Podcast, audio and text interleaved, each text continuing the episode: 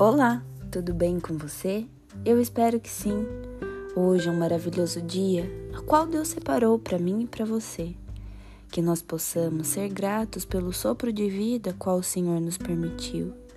Que nós possamos nessa manhã acessar as graças e a misericórdia e o amor do Senhor que se renovou para comigo e para com você. Nesses tempos a qual nós estamos vivendo, nós sabemos o quão difícil tem sido permanecer no tempo presente. Quando nós permanecemos no tempo presente, vivendo o agora, o hoje, nós conseguimos estar equilibrados, conseguimos estar em paz, aproveitando cada minuto. Não é à toa que o tempo presente tem esse nome. O Senhor separou esse dia com este nome para que seja realmente um presente para mim e para você. Afinal, cada dia tem o seu mal, cada dia tem a sua natureza, cada dia tem os seus desafios. Porém, essa não é a realidade minha e sua muitas vezes. Muitas vezes nós nos tornamos pessoas ansiosas. Sim, nós ansiamos por algo que está por vir nós nos preocupamos com coisas que estão por vir. E antes da preocupação ser realmente uma ocupação, ela é uma possibilidade. Pode ser que aconteça alguma coisa, pode ser que aconteça outra coisa. Porém, nós devemos lembrar o que está escrito lá no livro de 1 Pedro, capítulo 5, versículo 7, onde a palavra de Deus nos diz assim: 1 Pedro 5, versículo 7. Lançando sobre ele toda a vossa ansiedade, porque ele tem cuidado de vós.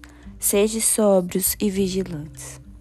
Nessa passagem, nós estamos observando a confiança que é depositada no Senhor.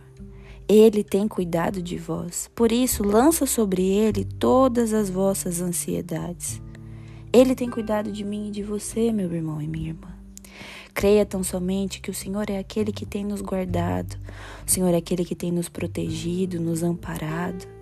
O Senhor é aquele que tem o poder de entrar no mais profundo do nosso ser, de um homem e de uma mulher, e transformar até mesmo os pensamentos, as emoções, curar todas as feridas.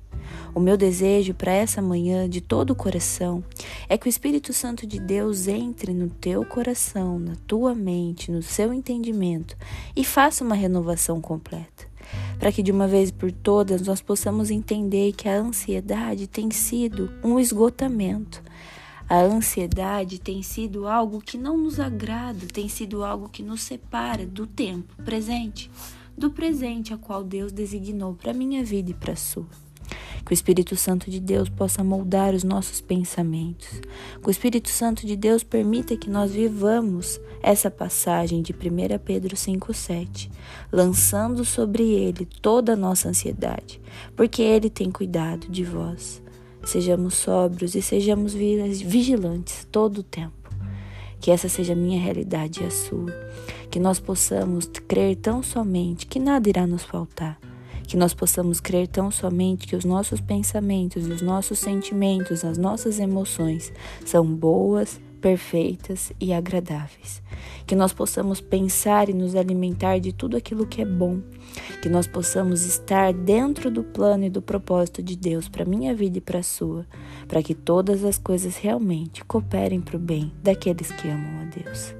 Nunca se esqueça, meu irmão e minha irmã, que é em tempos de dificuldade que o Senhor resolve fazer milagres. Creia tão somente com toda a fé do teu coração de que essa é uma oportunidade para que você viva o sobrenatural. Esse é o desejo do meu coração. Eu peço que você encaminhe essa mensagem para alguém que precisa ouvir essas palavras nessa manhã. Convide-a para participar desse momento conosco.